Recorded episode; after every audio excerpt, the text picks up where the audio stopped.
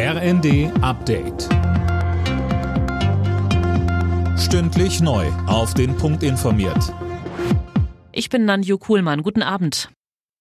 Bund und Länder wollen die Bildungschancen an sogenannten Brennpunktschulen verbessern. Im Fokus des neuen Startchancenprogramms liegen Grundschulen. Ab dem kommenden Schuljahr sollen vor allem das Lesen, Schreiben und Rechnen gestärkt werden. Bundesbildungsministerin Stark-Watzinger sagte.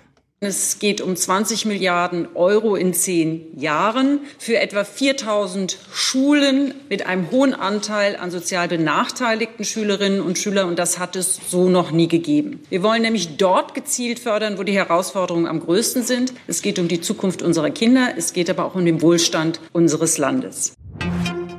Bundestag und Bundesrat haben den Haushalt für das laufende Jahr beschlossen. Der Etat sieht Ausgaben von rund 477 Milliarden Euro und eine Neuverschuldung von 39 Milliarden vor.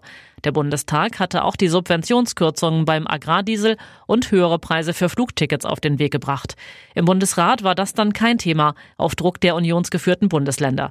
NRW-Ministerpräsident Wüst verteidigte die Entscheidung im ZDF. Wir haben dem Wunsch nicht entsprochen, zum wiederholten Male ein beschleunigtes Verfahren zu machen, weil die Menschen schon einen Anspruch darauf haben, dass wir bei so bedeutenden Dingen, äh, die ja die Koalition in Berlin hier an den Rand des Scheiterns gebracht haben, dass wir genau hinschauen, was wir da beschließen.